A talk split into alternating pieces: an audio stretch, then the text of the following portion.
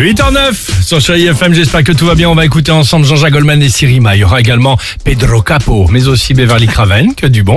Euh, mais avant ça, bah, hier, hier, dimanche, on a entendu dans toutes les maisons. Bonne fête, maman Exactement. Et oui, c'était la fête de toutes les mamans et qui dit maman dit cadeau. Mais attention, surtout ne vous trompez pas. Un cadeau peut en cacher un autre. Tu es, Voici le top 3 du. tu es maman,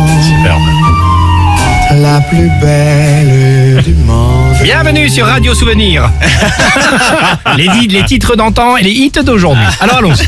En troisième position, offrir à sa maman un collier de nouilles qui va mettre en valeur son décolleté. Ce n'est pas une mauvaise idée. Mais maman peut être en tête, pour le mettre un peu plus en avant, son décolleté, peut-être en, tête de- en tête de prendre deux, trois tailles de bonnets supplémentaires après une petite opération. Elle a le droit C'est la fête des mamans Elle fait ce qu'elle veut Ah oui, ça fait ce qu'elle veut. en deuxième position, offrir à sa maman un puzzle personnalisé de 5000 pièces. Ce n'est pas une mauvaise idée, mais maman a peut-être envie de ne rien faire, de faire une grasse matinée. Elle a le droit, c'est la fête des mamans. Hein Elle fait ce qu'elle veut. Mais c'est rare dans les grasses matinées quand t'es parent.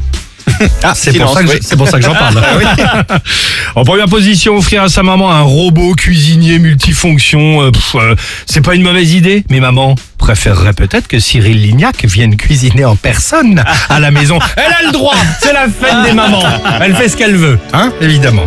Quel cadeau vous auriez préféré ne... Bah ne jamais recevoir pour la fête des mères? On inverse un petit peu la question.